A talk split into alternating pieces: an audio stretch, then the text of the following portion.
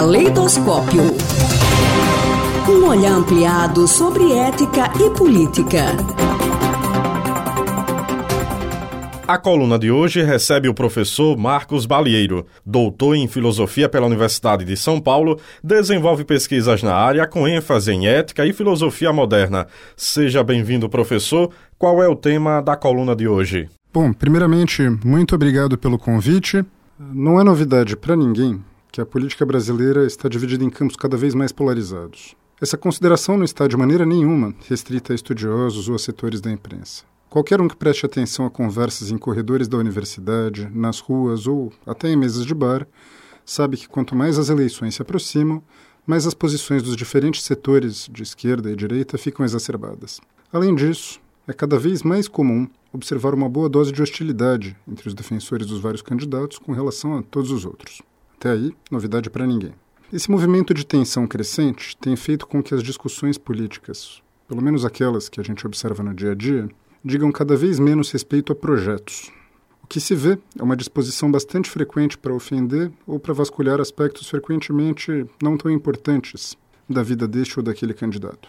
Mais do que nunca, parece que estariam fadadas a serem desmentidas essas teorias contemporâneas que atribuem a comunicação regrada entre grupos à melhora das instituições democráticas. Vê-se por toda parte bancadas de parlamentares, grupos de militantes e conversas em outros grupos, né, os de WhatsApp, por exemplo, que tratam a política apenas como um jogo de forças. Não há espaço para ouvir argumentos contrários e alianças bastante curtas são forjadas sem qualquer base em projetos realmente políticos. Bem, talvez isso ocorra porque nenhum dos lados envolvidos esteja empenhado em discutir realmente projeto para o país.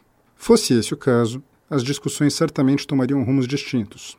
Isso, entretanto, exigiria que houvesse algum acordo sobre os propósitos que o Estado deve cumprir.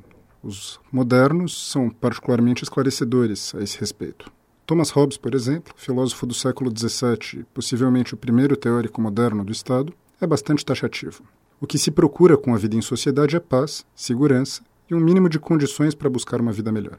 Para isso, diz ele, é preciso que todos cedam ao soberano direito, seria natural, de governar a si próprios. Feito isso, diz ele, a multidão, assim unida numa só pessoa, se chama Estado. Ora, Hobbes pode parecer uma referência excessivamente severa. Como se sabe, ele parte do fato de que as pessoas têm certas necessidades básicas para chegar a uma concepção de Estado em que o soberano deteria poder absoluto.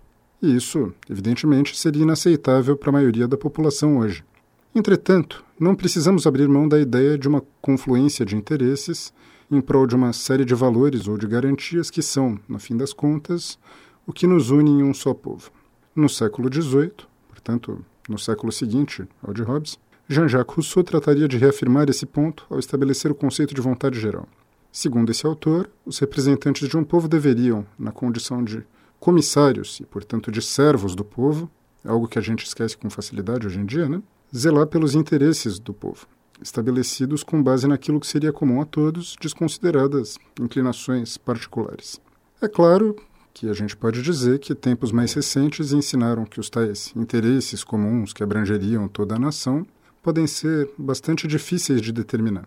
Além disso, como se sabe, as demandas cada vez mais fragmentadas de setores cada vez mais numerosos, justamente porque estão cada vez mais divididos, faz com que pareça complicado, para dizer o mínimo, estabelecer um debate político com base em autores modernos que ainda acreditavam na possibilidade de determinar uma grande identidade nacional ou algo desse tipo. Ainda assim, é preciso que se ouse ao menos pensar em quais seriam as garantias mínimas que a vida em sociedade, com todos os seus desafios, precisa oferecer a todos nós. Sem isso, corre-se o risco de cada vez mais transformar discussões políticas ou eleitorais apenas em defesas de interesses particulares, que é o que a gente vê sem muita dificuldade que tem acontecido por aqui. Isso não quer dizer, claro, que a gente não precisa, especialmente dada a situação do debate político contemporâneo, repensar o conceito de representação. Mas isso é assunto para a nossa próxima conversa. Obrigado, professor, e até a próxima. Eu agradeço. Até a próxima. Caleidoscópio. Um olhar ampliado sobre ética e política.